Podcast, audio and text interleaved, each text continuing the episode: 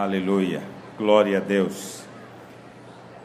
A graça e a paz do Senhor Jesus. Amém, irmãos? Amém. Nós temos uh, experimentado uma semana poderosa na presença de Deus. É, eu não sei quantos vocês estiveram conosco, pelo menos um dia. Quantos vocês estiveram pelo menos um dia? Aleluia. É, são tantos testemunhos de milagres que têm acontecido nesse jejum. E isso eu não estou exagerando com você, nem fazendo média.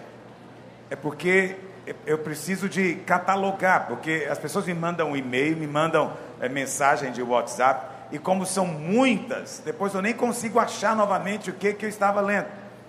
Mas deve ter sido ontem, no mínimo, 50 testemunhos que chegaram. Não é? Agora de manhã também, uh, vários irmãos escreveram aqui uh, testemunhos, e não dá para a gente ler todos, nem ouvir todos, mas uh, tivemos testemunhos, principalmente, é, de coisas ligadas ao nosso tema. Quando o Senhor é, nos deu o encargo de orar por esse assunto, é, é porque o Senhor quer nos purificar. A nossa ideia, às vezes, de impureza é sempre ligada ao pecado, mas há coisas que Deus considera impureza, que Ele não quer na vida dos seus filhos. Então, muitas vezes as, as pessoas se acostumam com um tipo de vida que não é a vida para a qual você foi chamado. Então são pessoas, são irmãos que às vezes se acostumam com uma vida com insônia, dormindo mal. Essa semana tivemos vários irmãos que foram curados disso. Vários irmãos hoje de manhã, um me mandou uma longa mensagem é, contando que ele nem se lembrava a última vez que ele tinha acordado assim ele sempre acordava de madrugada e não dormia mais. E aconteceu ontem que ele, ele dormiu essa semana toda, mas ontem ele nem mesmo conseguiu acordar. Ele nem se lembrava a última vez que alguém tinha dado um safanão nele, dizendo: acorda, está na hora. Ele acordou assustado, porque nunca tinha dormido tanto. Alguém vai dizer, pastor, mas isso é uma coisa. Não, às vezes você se acostuma com isso, mas não é a vontade de Deus. Deus quer que você deite e pegue no sono. Amém, querido?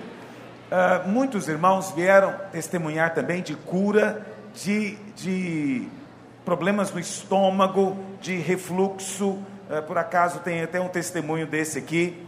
A irmã dizendo, pastor, no culto de quarta-feira, já no finalzinho, uh, foi liberada uma palavra de conhecimento a respeito de pessoas que tinham problemas de engasgo, como se estivesse faltando ar. No ano passado, em julho, passei por dois, duas cirurgias. E não, não amenizou muita coisa. Cada dia estava mais difícil respirar. E agora também estava provocando muita tosse e a perda do fôlego. No momento em que foi liberada a palavra, eu fui na frente para receber a oração e eu senti como se estivesse passando na minha garganta um líquido gelado, como um spray mentalizado, descendo e liberando a minha respiração. Para a glória do Senhor Jesus, fui completamente curada e não estou sentindo mais nada. Veja, você vai dizer, pastor, isso é uma coisa é, pequena. Não, não é. Isso são coisas ligadas à, à sua qualidade de vida. Então, irmãos que viviam há anos com melancolia, tristeza, depressão, medo, pânico, assustado com as coisas, não é? Pessoas com dificuldade no seu relacionamento íntimo, impotência sexual, não é? Essas coisas todas são impurezas aos olhos de Deus. E o Senhor quer ver o seu povo cheio da alegria do fluir do Espírito. Então, o que o Senhor falou no meu coração é que no final desse jejum, a sua aparência vai ser mudada, o brilho da glória vai ser visto em você, porque uma nova alegria vai fluir de dentro do seu coração, e você vai saltar como bezerro na estrebaria dada a alegria que virá sobre você, unção de alegria, óleo de alegria. Quantos dizem amém? Então, eu sei que o Senhor está operando em nós, mas além disso também, teve muitos irmãos que foram curados de enfermidades físicas. Não é quando a gente fala de desintoxicação, eh, normalmente estamos falando de coisas psicossomáticas ou às vezes apenas da mente, mas são coisas que tiram a sua vida, que diminuem a sua vida, portanto não procedem do Senhor. Não aceite mais nada disso. Você foi chamado para ter vida e vida abundante. Amém, irmãos? Então, é nesse sentido que nós temos orado e jejuado nesses dias. E nesse jejum, nós resolvemos fazer diferente de tudo que nós fizemos até hoje, porque entendemos que Deus está nos levando como igreja para um novo tempo. Nós estamos experimentando um novo nível de unção, um novo nível de graça e de favor. Aqueles que têm vindo aqui durante a semana nas ministrações sabem que eu estou dizendo a verdade. Quando a gente começa a orar, é como uma, sabe, é uma ignição. Instantaneamente o céu se abre e há um liberar de rios de água viva, algo muito poderoso. E nesse jejum, então, nós decidimos, é, vamos, estamos orando de manhã, normalmente, nos prédios, mas estamos ministrando à noite, todos os dias. Eu estou ministrando durante meia hora, eu libero a palavra, depois nós confessamos a palavra, nós oramos em línguas, nós comemos o pão e o vinho, a mesa do Senhor, e depois nós oramos. E todos os dias o Senhor tem vindo com milagres no nosso meio. E essa semana eu creio que o nível das águas vai subir. Então, se você não pôde vir essa semana por alguma razão, eu quero desafiar você: vem estar comigo essa semana. Mas chegue mais cedo, porque o trânsito fica ruim quando vai chegando sete e meia e também não tem cabido todo mundo aqui dentro.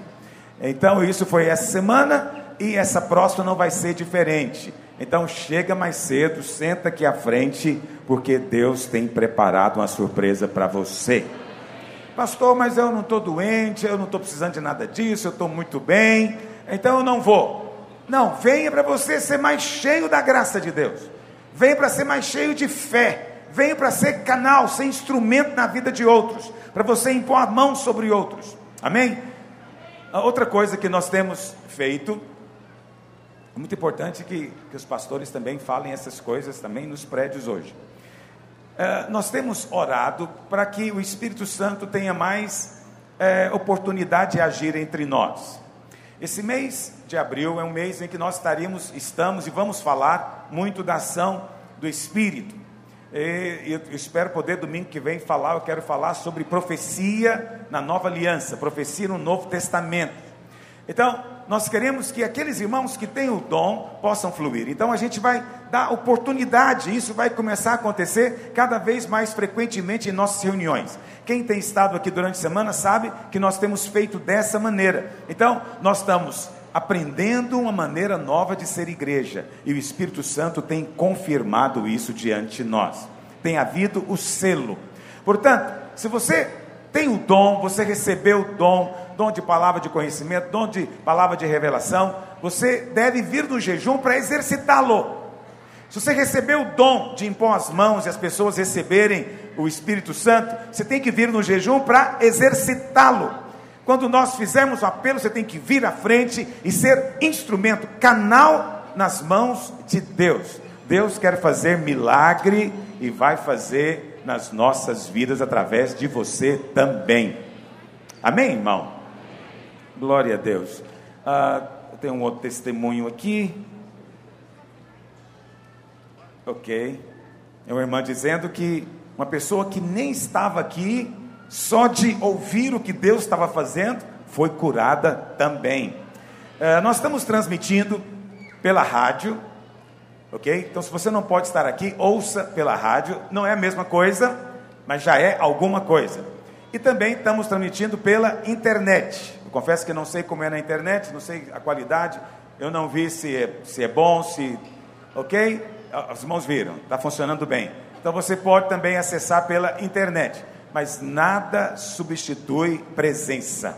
Quando você está aqui, o ambiente espiritual envolve você.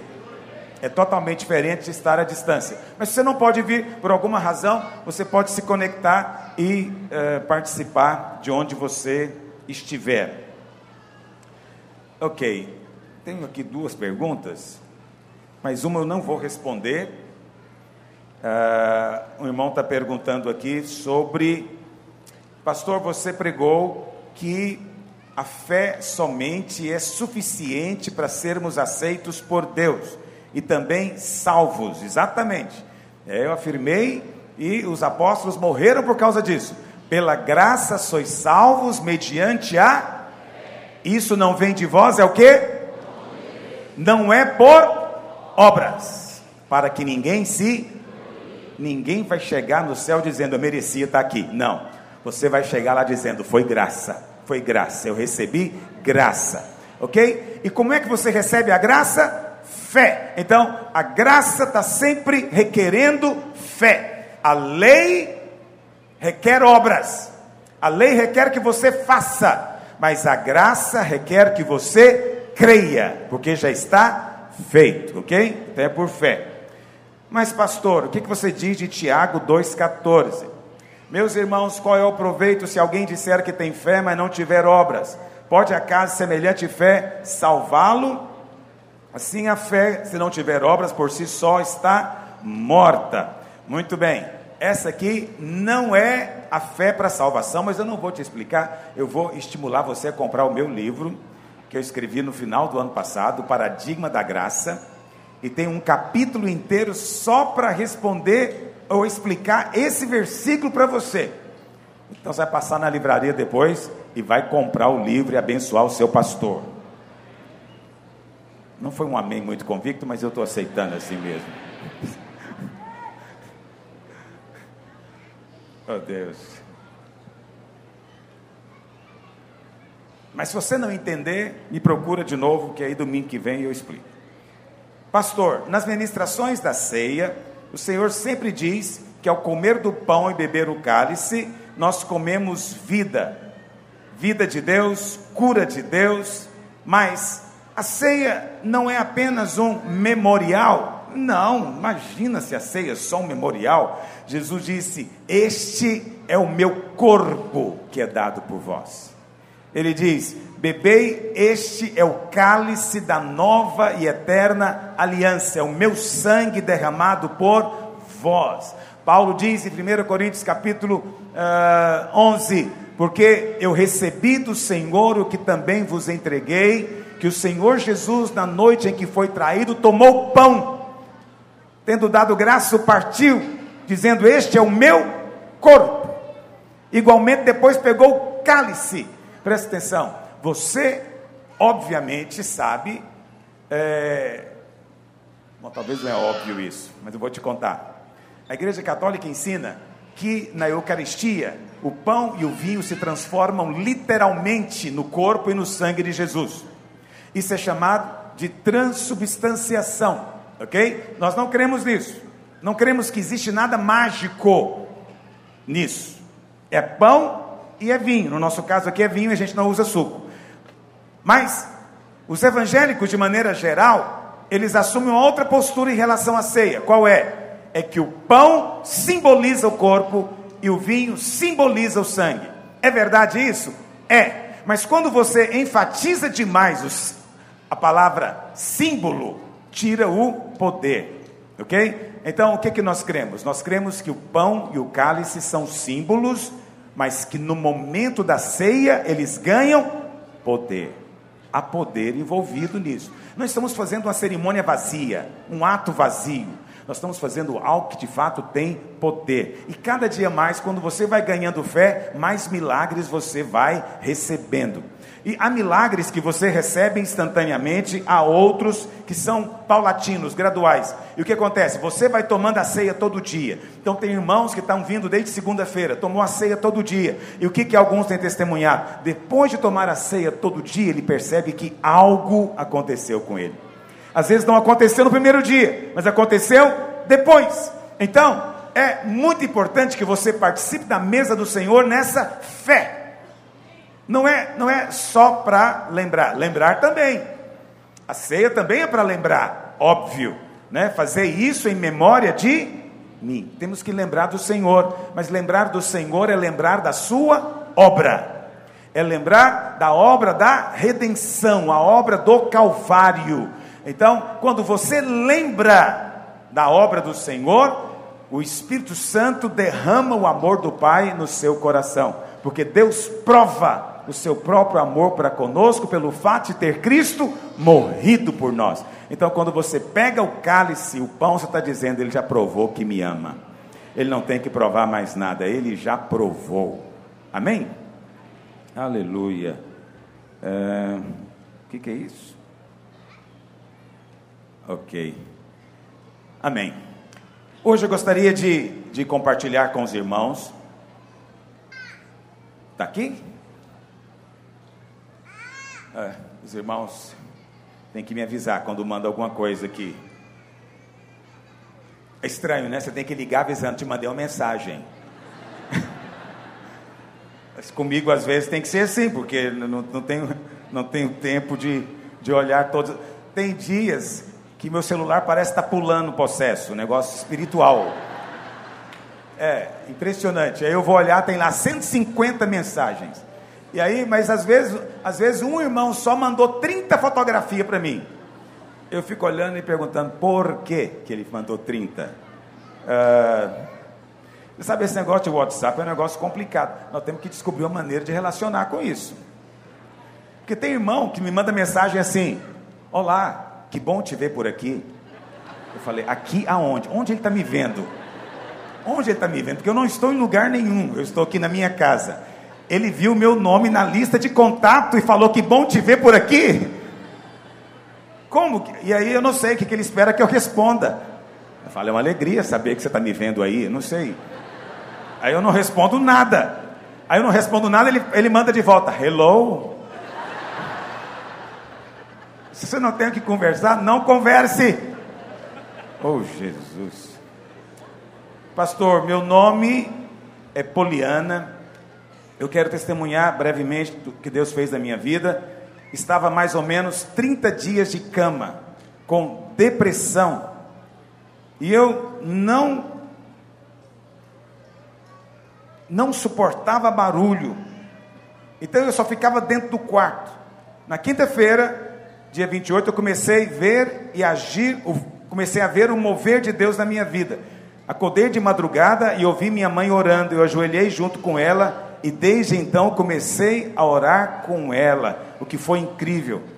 Foi que o que foi incrível foi que Deus levantou minha mãe para interceder pela minha libertação e cura, visto que eu estava sendo escrava do inimigo, do homossexualismo. E aí, além da cura física, Deus me libertou dessa escravidão. Sou grata a Deus pelo seu grande amor. O Espírito Santo está me moldando de tal forma que estou maravilhada com o seu agir. Estou participando do jejum. Aleluia. Aleluia. Glória a Deus. Hoje eu gostaria de compartilhar com os irmãos. Eu vou compartilhar a palavra, depois vamos ter a ceia e depois a gente vai orar como nós fizemos a semana inteira a gente vai orar pelos irmãos que vieram para receber oração. Aqueles que quiserem ir embora vão estar liberados. Aqueles que quiserem receber oração, nós vamos estar aqui à frente para impor as mãos. Quando dizem amém? amém? Mas hoje eu quero compartilhar alguns sinais de que alguém viu a graça. Ver a graça não é simplesmente compreender uma doutrina, entender algo doutrinariamente. Não, é uma experiência espiritual. A graça de Deus é algo extraordinário. Quando você vê o tamanho do favor imerecido, da bondade, do amor, da, da, da graça, isso afeta você completamente. Um homem não pode ser mais o mesmo depois de entender a graça de Deus. Por isso nós temos que pregar, insistir em pregar. Por quê? Porque quando você pensa que compreendeu, ainda há mais coisas para compreender. Quando você pensa que algo explodiu em você, acredite, ainda há mais todo uma, um universo à sua disposição. É algo que é, na verdade, inesgotável. É o amor de Deus. Calvino chegou a dizer que a graça de Deus é algo tão extraordinário que quando um homem prova, ele não pode resisti-la. O amor de Deus é algo tão extraordinário que o homem não pode resisti-lo. Ele é, ele é irremediavelmente conquistado para estar no Senhor, próximo do Senhor, por causa da sua graça. Então, nós temos ensinado aqui, vamos continuar ensinando, porque não há outro evangelho, só existe um evangelho, é o evangelho da graça de Deus. Mas existem muitas pessoas que falam de graça aí na internet. E não é porque alguém colocou a palavra graça no seu sermão que ele de fato está pregando graça. Ok? É preciso que você entenda que tem que estar em linha com o ensino apostólico, o ensino do Novo Testamento, o ensino da nova aliança. Quantos dizem amém? Semana passada eu falei para você que existem dois princípios de vida somente. Ou você vive pela lei, ou você vive pela graça. A lei é baseada no merecimento, nas obras obedece que você é abençoado. A lei é exigência de Deus sobre nós. A graça, por outro lado, é favor imerecido, é suprimento de Deus para nós. A lei, ela te fala o que você tem de ser para Deus. A graça te conta o que Deus é para você. Então são dois estilos de vida. Quando você resolve, em qualquer momento da sua vida, andar baseado no seu próprio merecimento, porque eu orei, porque eu obedeci, porque eu tenho sido uma boa pessoa, então eu acho que eu mereço isso. Se você resolve andar por merecimento, você está andando na lei. A palavra do Senhor diz que quem quer cumprir a lei tem que cumprir todos os mandamentos, porque se quebrar um, será culpado de todos.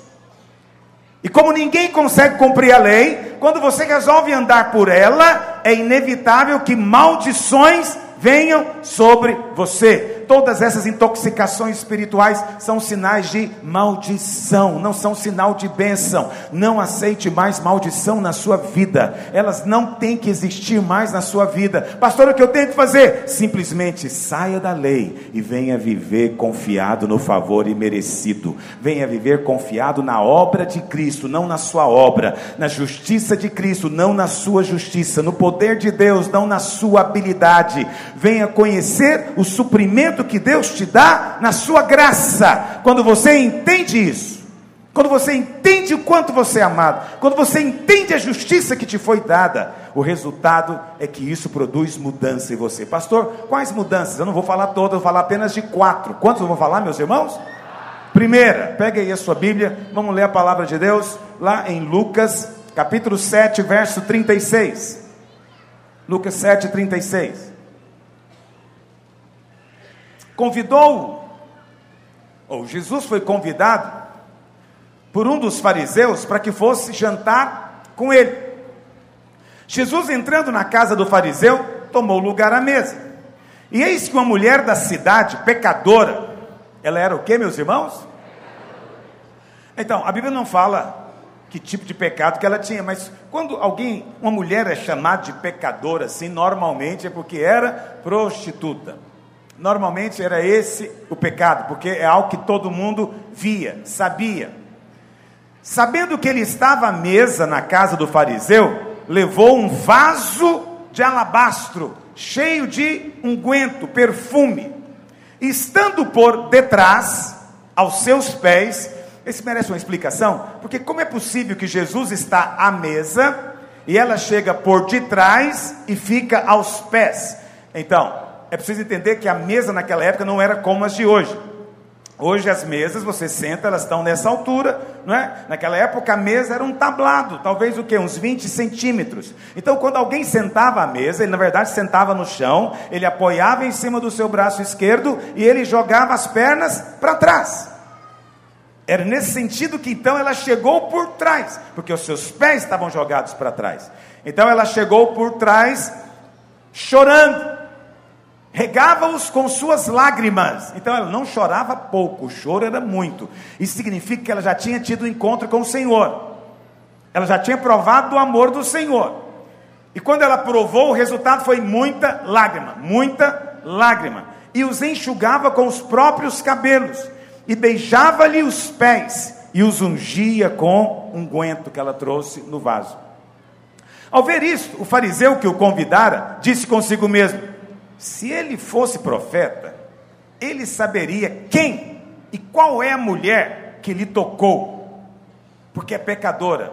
Você sabe, Beijo de prostituta sempre é um negócio complicado, mesmo que seja no pé.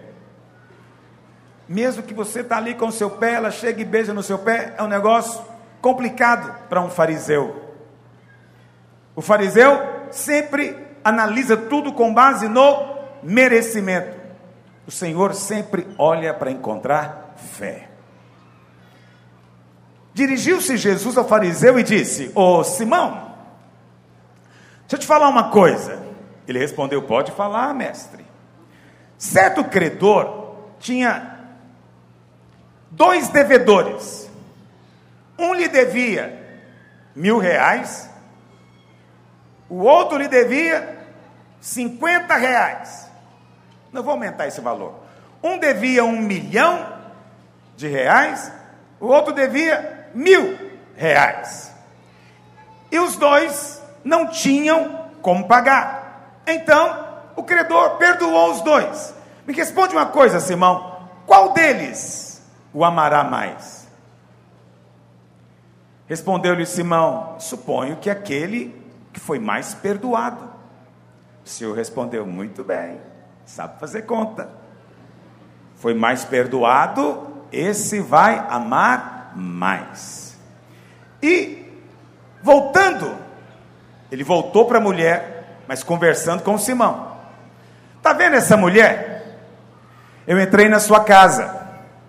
Em Israel, ninguém pode entrar em casa sem lavar os pés e as mãos. A etiqueta diz então que quando eu chego na sua casa, você me oferece água para eu lavar os pés e as mãos. Mas você não me deu. Ela, porém, regou os meus pés com lágrimas e enxugou com os cabelos. Aqui em Israel, Simão, é normal chegar na casa de alguém e ser recebido com um beijo na face, um ósculo. Você não me deu beijo. Ela, entretanto, desde que entrei, não cessa de me beijar os pés. É normal, Simão, quando a gente chega cansado, no sol, você oferecer um óleo para a gente ungir o cabelo, penteá-lo para refrescar. Você não me deu óleo, mas ela com bálsamo, com unguento, ungiu os meus pés. Por isso te digo: perdoados lhe são os seus muitos pecados. Quando Jesus diz que alguém tem muito pecado, é porque é muito mesmo, ele conhece. Perdoados lhe são os seus muitos pecados. Aí o Senhor estabeleceu agora um padrão seríssimo. Ele disse: Porque ela muito amou, mas aquele a quem pouco se perdoa, esse também pouco que ama. Aqui está uma relação entre o seu amor e a graça que você recebeu. Qual é a graça? A graça é que, sendo muito pecadora, ela teve todos os seus pecados perdoados. Como ela teve todos os seus pecados perdoados, Jesus falou o quê? O resultado é que ela vai amar mais. Você sabe, pastor, eu fiz isso durante muitos anos. O Espírito Santo me ensinou que o caminho não é esse. Mas pastor sabe que a causa última de todo problema ou de toda dificuldade na vida da igreja é porque os irmãos não amam a Deus. Por que, que não ofertam? Porque não amam a Deus. Por que, que não estão preocupados com a obra, com a liderança, com o discipulado? Porque não amam a Deus. Por que, que às vezes vive no erro ou no pecado? Porque não amam a Deus. Então, é claro que o amor a Deus é a explicação para você entender essa equação na vida de qualquer um. Então, o que os pastores fazem? Eles vêm aos domingos e dizem o quê? Você tem que amar a Deus, amarás o Senhor teu Deus, volta ao primeiro amor, você tem que amar a Deus. Mas ao fazer isso, nós estamos apenas pregando lei. Estamos apenas lembrando os irmãos o mandamento. Se mandamento levasse alguém a amar a Deus, Moisés era vivalista. Mandamento não tem esse poder. Criar leis não muda comportamento de ninguém. A lei não tem esse poder. Mas era assim no Velho Testamento. E o problema é que às vezes nós queremos transformar o púlpito, ou a liderança da célula, ou o discipulado, em algum tipo de proclamação de mandamento. Pastor, o que precisa é de amar. Então, vamos pregar que eles têm que amar a Deus. Jesus não disse que é assim que você vai amar. Ele disse que a maneira de você amar mais é descobrir o quanto você foi perdoado. Então, quando eu venho para cá no domingo, e conto para você qual era o tamanho da sua dívida e o quanto você foi perdoado, sabe qual é o sinal de que você entendeu a graça? É que o seu coração é atraído para Ele. E aí de repente não tem coisa grande demais que você possa, que ele possa pedir de você. E aí sabe o que acontece? Você começa a se tornar até extravagante com o Senhor. É extravagante você ajoelhar aos pés, beijar o pé, lavar o pé com lágrimas, enxugar com o cabelo, é extravagante. Mas você está pouco se lixando para o que o Simão está pensando porque você foi tão perdoado, você foi tão amado, que você precisa de expressar a Ele de alguma maneira. Eu não preciso de estimular ninguém a ser extravagante ou fazer coisa alguma. Eu não preciso dizer para você que você tem obrigação de coisa alguma. Eu só preciso de contar para você da graça de Deus e orar para que a luz de Deus venha no seu coração. Porque quando a luz de Deus vier no seu coração, você espontaneamente vai querer responder. Quem muito é perdoado, esse ama mais. Quem ama mais, ele faz tudo mais. Mas eu pergunto para você: Simão foi pouco perdoado? Sim ou não, meus irmãos? Esse aqui é o problema. Simão não foi pouco perdoado. Simão apenas não sabia o tamanho da própria dívida. Sabe uma coisa? Vou dizer uma coisa, vou contar um pecado para você aqui. Quer dizer, não sei se é pecado, não. Mas você já assistiu American Idol? Você nem sabe o que é isso. Qual que é a versão brasileira? Ídolos. Pastor, o que é isso? Eu sou espiritual. Mas você sabe, eu tenho um problema. Eu, eu tenho uma angústia monumental quando eu vejo alguém que não se enxerga em algum lugar. E nesse American Idols, que é a versão americana, a primeira fase do programa, os, os jurados, eles saem pelo país para poder fazer teste com pessoas que dizem que têm habilidade para cantar. Não sei se você já viu isso, mas me dá uma angústia. Como que ninguém contou para aquela mulherzinha que ela não tem voz nenhuma? Mas ela se preparou, saiu de casa, se arrumou, ela tinha certeza que ia ser a próxima ídolo da música aquele cidadão desafinado para quase morrer. Mas ninguém teve coragem de dizer para ele. Não te dá uma angústia isso? Eu chamo isso de vergonha alheia. Aí eu fico na minha casa, aí eu sento e começa a me dar angústia. Eu falo, não acredito, não acredito, ele vai cantar, ele vai, ele vai. E aí o jurado não tem nem um pouco de compaixão. E você sabe, tem, tem algumas situações em que a, mãe do menino está junto. E na hora que o jurado simplesmente vira as costas e fala, some da minha frente, a mãe ainda xinga ele. Não reconheceu o talento do Juninho. Meu Deus, nós vivemos num mundo de gente doente da cabeça, ou o quê? O que é aquilo? Mas aí, eu vou te ser franco, um dia desse o Senhor falou comigo. Esses aí são cegos para as próprias habilidades, mas a maioria é cego para os próprios defeitos. E ele se posiciona como se fosse maravilhoso também. Mas diante do mundo espiritual, está todo mundo tendo gastura no lugar dele. Porque ele se acha muito bom, se acha muito capaz. Porque ele tem coragem de se levantar, às vezes, no meio da sua casa e dizer: Eu não preciso ir na igreja. Vão vocês que são muito pecadores não se enxerga. Uma das coisas piores da vida é não se enxergar. Eu sempre falo para o Senhor, Senhor, não deixa eu passar ridículo, não. Me livra do mal. Me livra de pensar que eu sou bonito quando eu sou feio. Me livra de pensar que eu sei cantar quando eu não sei. Me livra e manda alguém me contar. E Senhor, que eu ouça Ele também. Você vê, a oração ficando longa. Porque não existe mais nada mais terrível do que ser um Simão ele é o único que não se enxerga na sala, porque é o único que acha que não tem pecado. Que hoje o Senhor abra os nossos olhos. Que se houvesse um concurso dos pecadores mais talentosos, que o Senhor te dê clareza de quem são.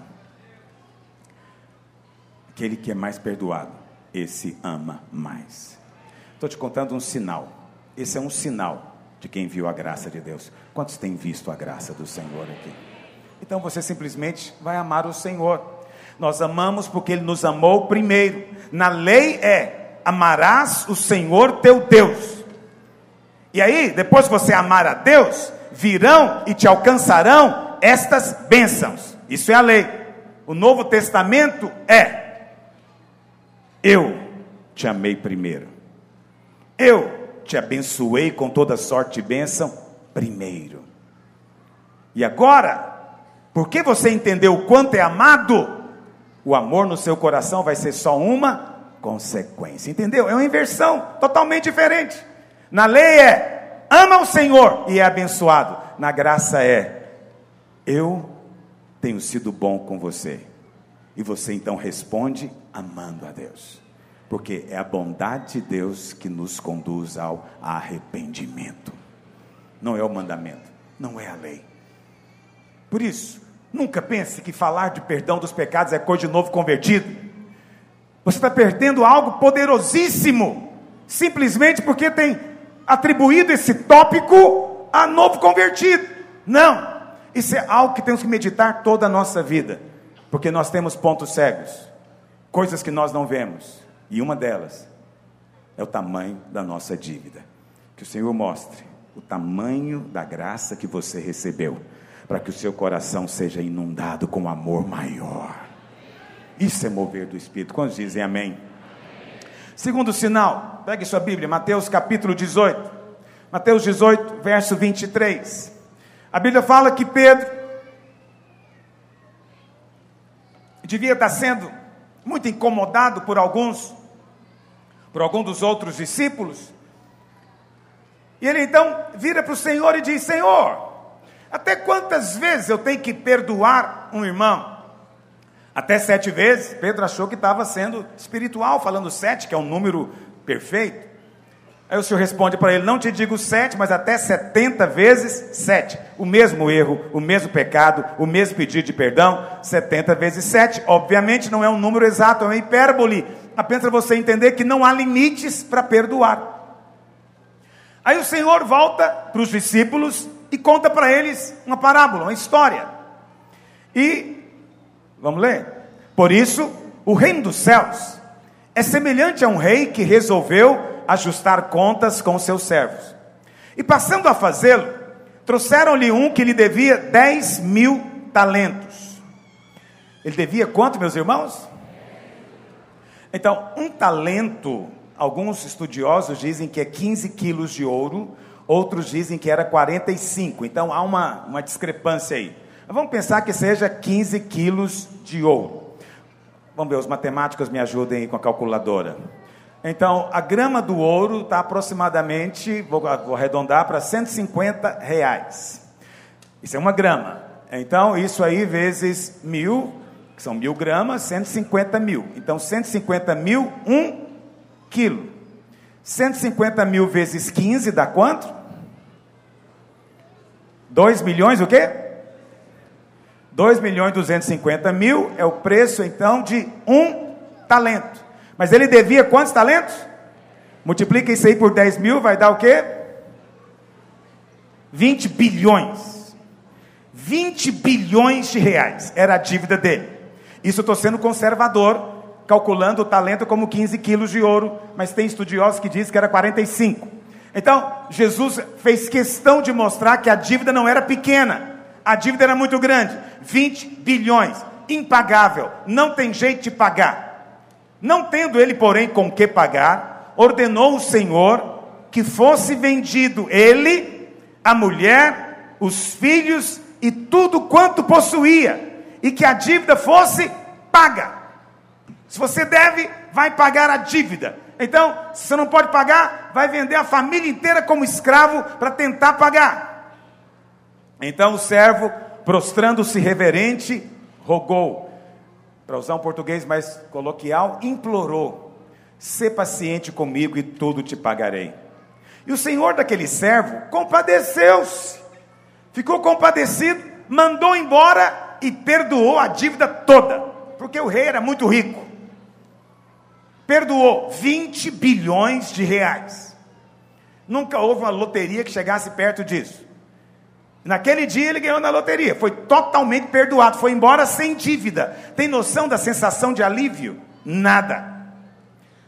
Saindo, porém, aquele servo encontrou um conservo, alguém que era servo dele, e que lhe devia cem denários. Um denário era o salário de, de um dia, um dia de um peão. É como se fosse um dia de um servente. Um servente hoje ganha quanto por dia? 100 reais, vamos arredondar para 100 reais, não é? Então, ele estava devendo quanto? Quanto que é que está aqui? 100 vezes 100, 10 mil. Perto de 20 bilhões, não é nada. É insignificante. Era a dívida. E ele agarrou o outro pelo pescoço, estava sufocando o outro, dizendo: Me paga, me paga o que você me deve. Então, o seu conservo caiu aos seus pés e fazia o que? Implorava, igualzinho ele fez: Ser paciente comigo e te pagarei. Até a oração foi a mesma, o pedido foi o mesmo. Ele, entretanto, não quis, antes, indo-se, o lançou na prisão até que pagasse a dívida. Não quis perdoar. Recebeu um perdão tão grande, mas não quis perdoar. Vendo os seus companheiros o que se havia passado, entristeceram-se muito e foram relatar ao seu senhor tudo o que acontecera. Então o seu senhor, chamando-lhe, disse: Servo malvado, perdoei-te aquela dívida toda porque me suplicaste. Só suplicou, você não fez nada. Não devias tu igualmente compadecer-te do teu conservo, como também eu me compadeci de ti? Indignando-se o seu senhor, o entregou aos verdugos até que lhe pagasse toda o que, meus irmãos? A dívida voltou. Ele estava perdoado, 20 bilhões. Mas agora o rei falou: voltou a dívida. Estou tomando a dívida de volta. Vai voltar, vai para a cadeia, vai ter que pagar. Estava tudo arrumado, estava tudo certo e de repente a dívida voltou. Eu não vou discutir com você essa teologia da dívida voltar hoje, vou ficar para um outro dia. Não é que na verdade a dívida volte, ok? Dívidas com Deus não voltam. É que na verdade alguns não tiveram de fato a experiência com a graça de Deus, como é o caso desse homem. Esse homem não provou a graça, por quê? O que, que o rei falou? Se você tivesse provado a graça, você também seria o que? Gracioso com o outro. Se você tivesse entendido o quanto você foi perdoado, espontaneamente você nem ia cobrar do outro a dívida tão insignificante. A questão é que ele nunca tinha visto a graça. Ele veio para a igreja, ele se reúne com os irmãos, mas ele no fundo, no fundo, acha que foi salvo por algum merecimento. Por que, que você acha que esse homem não quis perdoar o conservo? Vou te dizer por quê. Ele chegou para o seu conservo e falou o seguinte: falou, olha, eu fui perdoado porque o rei sabe que eu sou gente boa. Ele sabe que eu não sou caloteiro. Ele sabe que eu sou honesto. Por isso ele me perdoou. Agora você não, você não presta, miserável. Você não vale nada, você vai para a cadeia. É isso que ele concluiu. O que, que ele fez então? Ele transformou a graça do rei em quê? Merecimento ele simplesmente poluiu a graça, ele simplesmente transtornou, deturpou a graça, misturou graça com merecimento. Quem mistura graça com merecimento ainda não teve uma experiência genuína com a graça de Deus. É preciso ter muita clareza disso. Tem pessoas que no fundo acreditam que elas foram salvas porque Deus viu que tinha algo bom nelas. Elas não dizem, mas no fundo elas pensam: não, Deus sabia que eu ia buscá-lo. Deus sabe como eu tenho um coração para Ele. Deus sabe todas as coisas. Deus sabe sim. Você que não se enxerga, American Idol. Você que acha que é cantor. Deus sabe tudo. Preste atenção. Quando você acredita lá no fundo. Isso é muito comum, principalmente com pessoas que nunca tiveram uma vida no pecado. Você sabe, eu me converti com 12 anos de idade, eu nunca tive nenhuma prática pecaminosa dessas extravagantes, nunca usei droga, nunca vivi na prostituição, eu me casei virgem, minha vida sempre foi uma vida dentro da igreja. Eu poderia ser tentado dizendo, eu fui salvo, mas você sabe, eu nunca fui esse pecador. Eu nunca fui isso. Deus viu que tinha algo bom. Presta atenção, mesmo me convertendo aos 12 anos, se eu pensasse isso, eu não seria salvo, porque a salvação é somente de graça. Ou você recebe de graça ou não recebe de forma nenhuma. Muito cuidado com as tentações que o diabo coloca, fazendo você acreditar que no fundo existe algum merecimento. Não há merecimento em nós. Não há nenhum merecimento em nós. Tudo é pela sua graça. Agora, qual que é o sinal de que alguém realmente viu a graça? O sinal é de que ele não se permite ficar amargurado. Então, aquela pessoa que se recusa a perdoar, ela diz: Eu não perdoo, não perdoo, não perdoo. É sinal de que a dívida dela não foi paga ainda. É sinal de que ainda não viu a graça de Deus. O crente, ele pode até falar: Puxa vida, eu fui tão magoado, eu fui tão ofendido. Deus me ajuda, eu não quero ficar ressentido. Esse é crente. Ele está dizendo: quem sou eu para cobrar qualquer coisa? Mas Senhor, eu estou muito chateado. Esse é crente. Mas tem um outro que pode às vezes estar dentro da igreja, mas não viu a graça, porque ele diz o quê? Não perdoou, não vai ser perdoado. Eu não merecia passar por isso, eu não fiz nada para merecer isso. Ele está totalmente errado e Deus vai ter que acertar contas com ele. O juízo virá. Ainda fala em tom espiritual, mas na verdade ele nunca viu a graça. O que, que o Senhor vai dizer para ele? Se você recebeu um perdão tão grande, de uma dívida tão grande, por que, que você está recusando perdoar alguém que te deve tão pouco? Que fez tão pouco? Tudo no final das contas passa por esse critério. Você viu o tamanho da sua dívida? A mulher sabia o tanto que era pecadora, por isso ela amou mais. Se você foi um credor que sabe, o, perdão, um devedor que sabe o tamanho da dívida, você também vai ter disposição de ser paciente com os outros que devem para você. Muitos anos atrás, em outra dispensação, eu tinha uns 17 anos de idade, aconteceu um fato aqui em Goiânia que repercutiu no meio das igrejas, na época as igrejas que eu que eu participava eram igrejas tradicionais. Naquela época existia a figura do superintendente escola dominical, pastor Mal. E um dia, uma irmã, superintendente escola dominical, ficou possessa. Amanheceu possessa na casa dela. Chamaram o pastor, mas naquela época as igrejas não tinham muito conhecimento de como expulsar demônio, principalmente as tradicionais. E aí foram atrás de um pastor que era entendido, e o pastor veio para expulsar o demônio daquela, entre aspas, irmã. E, e o pastor veio, ele conversou com o demônio. Ele perguntou para o demônio como é que o demônio tinha entrado. E o demônio falou a verdade, pasme. O demônio falou o seguinte: falou, olha, eu entrei por causa de uma orelha que está na gaveta do criado do guarda-roupa dela, no quarto dela uma orelha, sim, num chaveiro. Aí orou com ela, o demônio saiu, e o pastor falou: Irmã, que orelha que é essa? Ela dizia: Que orelha? Não sei de orelha nenhuma, negando. Por fim disseram para ela: Olha, o demônio falou que a orelha está no seu quarto na gaveta, nós vamos lá ver. E foram com ela no lugar que o demônio tinha falado, estava lá. Uma orelha seca de homem. Perguntaram para ela: Irmão, o que, que é isso?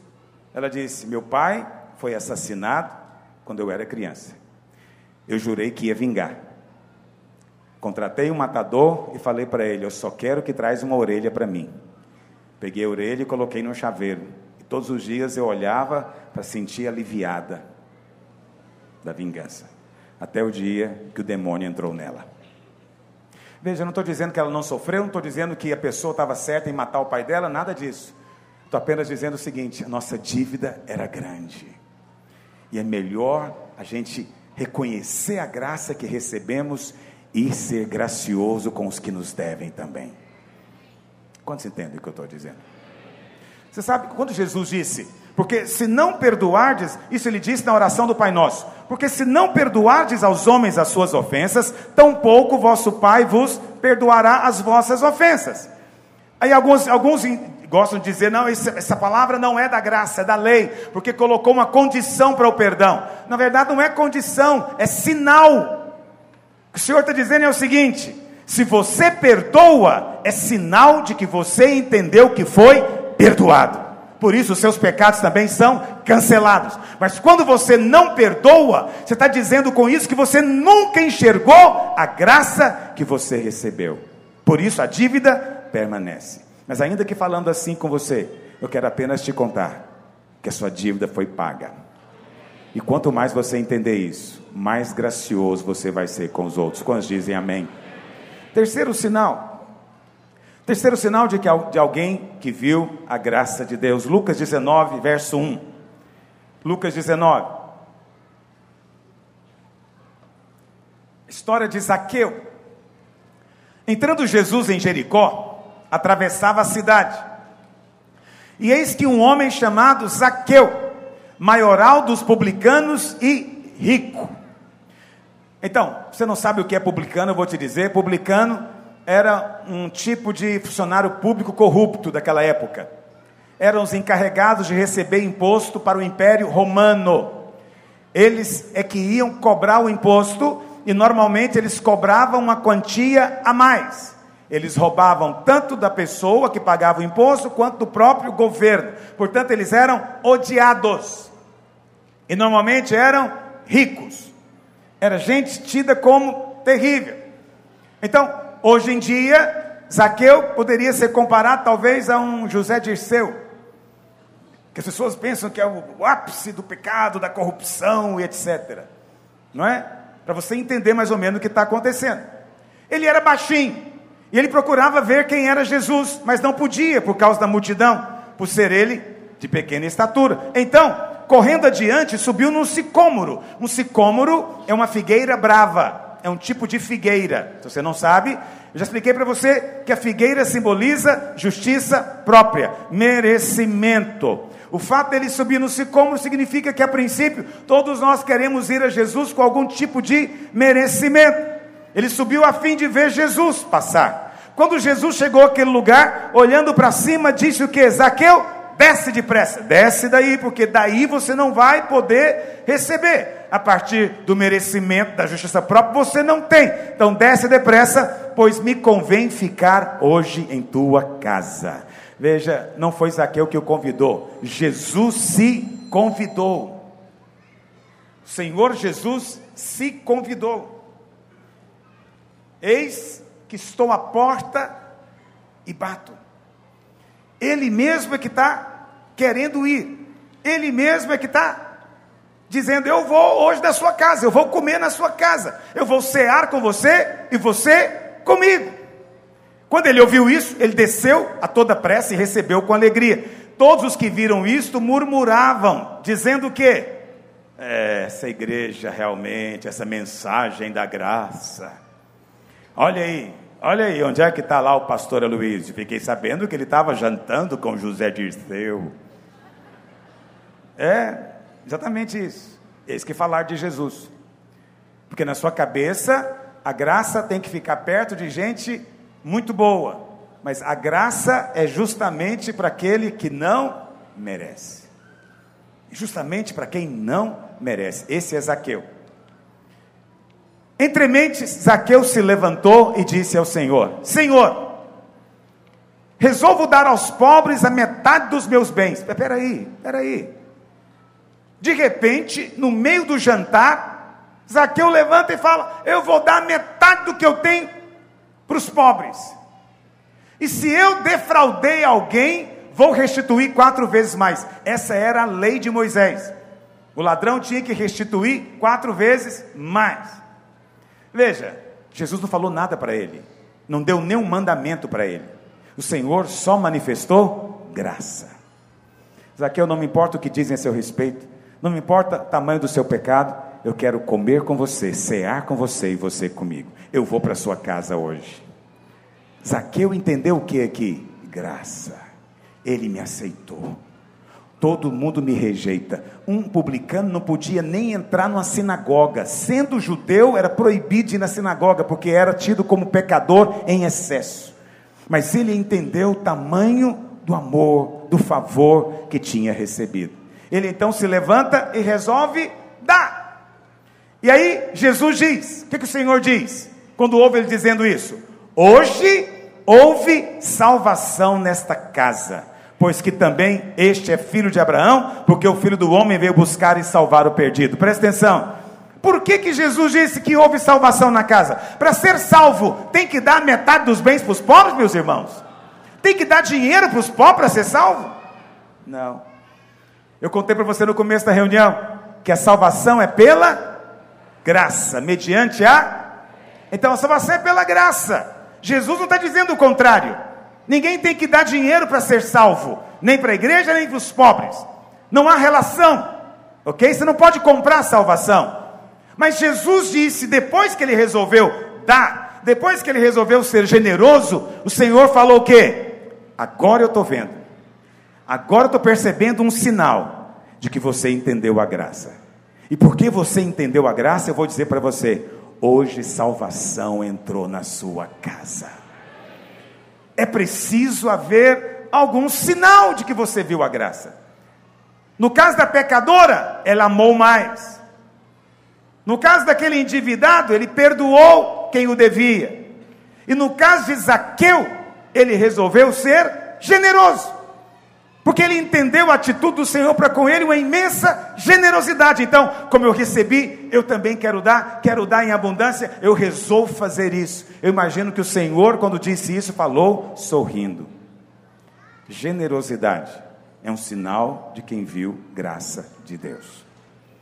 Numa igreja onde se ensina a graça, não precisamos de preocupar com a oferta. Não precisamos de ficar exortando ninguém a dar. Porque o sinal de quem recebeu graça é que ele está disposto a ofertar, está disposto a ser generoso. Mas o que, que a gente ouve de vez em quando? Ah, eu estou na graça, não preciso dar nada. Exatamente o que Zaqueu falou, né? Ah, eu estou na graça, não preciso de dar dízimo. Eu estou na graça, não preciso de ofertar. Aí Jesus disse: Hoje verdadeiramente você foi salvo. É isso que Jesus diz? O que, que o Senhor dizia para essa pessoa?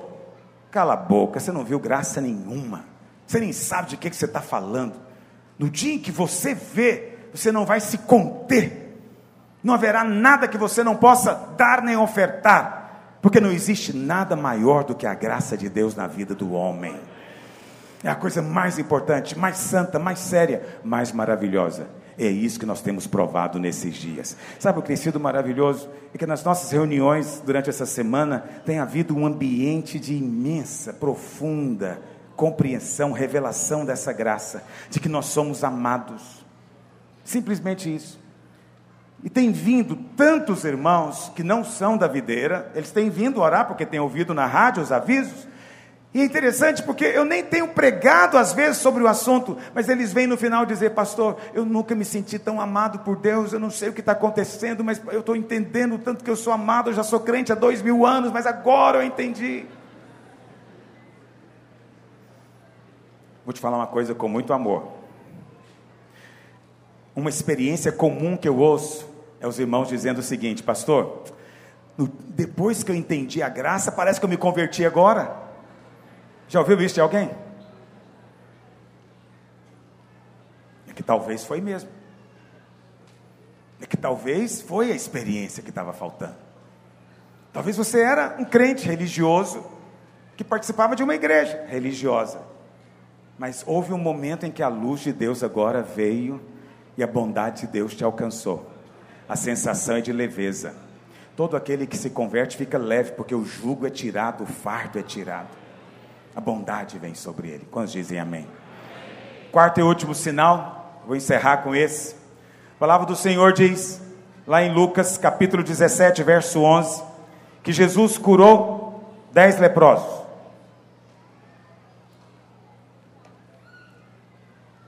De caminho para Jerusalém, passava Jesus pelo meio de Samaria e da Galiléia. Ao entrar numa aldeia, saíram-lhe ao encontro dez leprosos. Quantos leprosos, irmãos? Que ficaram de longe, nem tinham coragem de chegar perto, e lhe gritaram, dizendo: Jesus, mestre, compadece-te de nós. Ao vê-los, disse-lhe Jesus: Ide, mostrai-vos aos sacerdotes. Aconteceu que, indo eles, nem chegaram ao destino, nem nem chegaram a se apresentar ao sacerdote. Indo eles no caminho foram purificados. A lepra saiu. Um dos dez olhou para si e falou: Gente, a lepra saiu, não estou mais leproso, eu fui purificado, eu fui curado. E ele falou: Vou voltar. E ele voltou, dando glória a Deus em alta voz. E prostrou-se com o rosto em terra aos pés de Jesus, fazendo o que, meus irmãos? Fazendo o que? Agradecendo.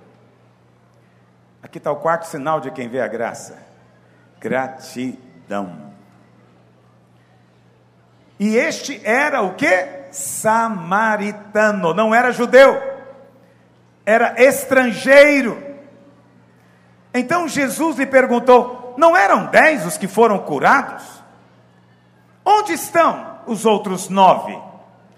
Não houve porventura quem voltasse para dar glória a Deus, senão este estrangeiro.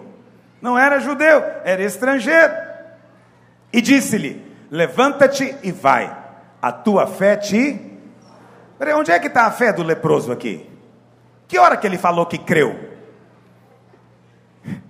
Vou te contar que hora que ele falou que creu.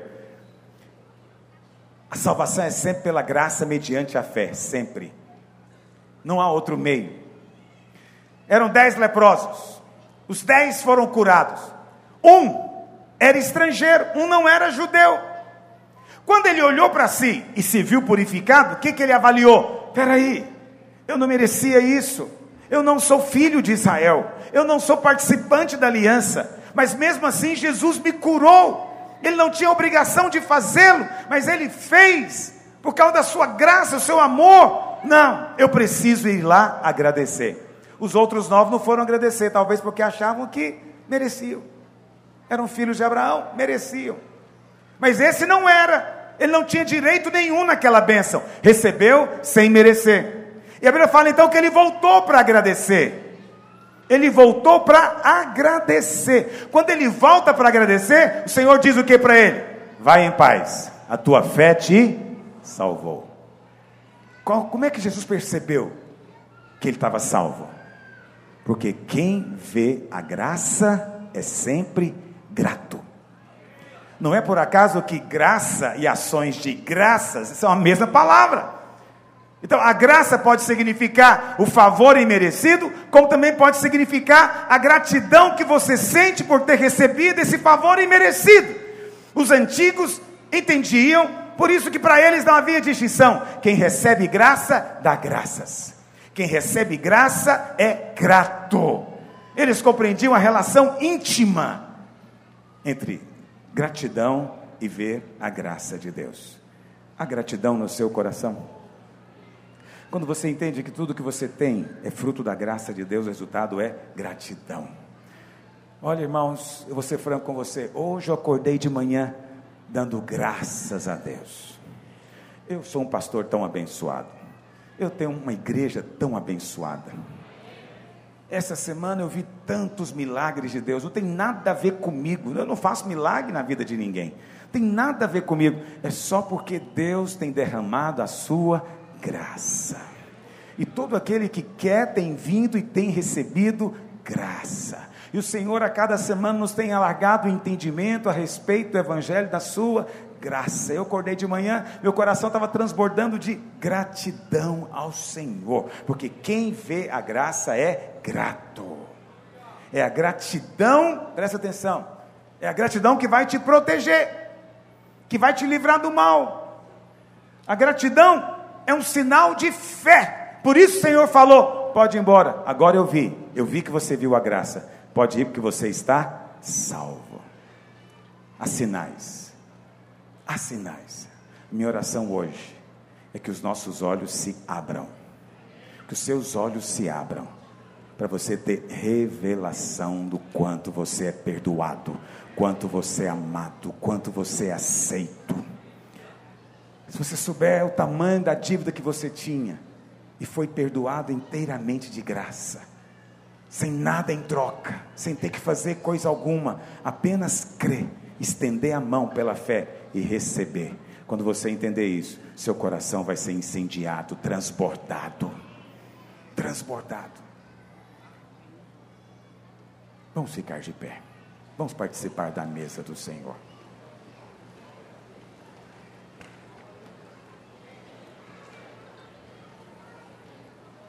Antes disso, feche os seus olhos onde você está. Vamos orar ao Senhor. Pede ao Senhor que abra o seu entendimento hoje. Pede ao Senhor. Nós não estamos falando de algo opcional. A mensagem da graça não é uma moda, não é um estilo particular que talvez a igreja escolheu, não. Não há alternativa para nós a não ser a sua graça. Não há outro caminho senão o evangelho da graça. Então nós temos que ser conquistados e incendiados por ele. É isso que vai resultar tudo na vida da igreja. É isso que vai resultar em mover de Deus na vida da igreja, essa revelação. Então hoje, quando você pegar o pão e pegar o cálice, a minha oração é que você tenha a mesma experiência daqueles dois discípulos no caminho de Emaús, que quando o pão for partido, seus olhos se abram. Quando o pão for partido, seus olhos se abram e você veja, veja do Senhor. Que hoje não seja simplesmente na sua vida um memorial como alguém pode pensar ou uma cerimônia, não, uma experiência uma experiência de poder. O Espírito está entre nós para mover nesse poder. O Espírito está aqui para confirmar esta obra de poder. Feche os seus olhos, pede a Ele agora essa luz. Sim, Espírito, vem sobre nós. Vem sobre nós. Derrama sobre nós. Derrama sobre nós. Luz, luz explode no nosso coração pleno conhecimento, a verdade. Ó Senhor, Deus da vida,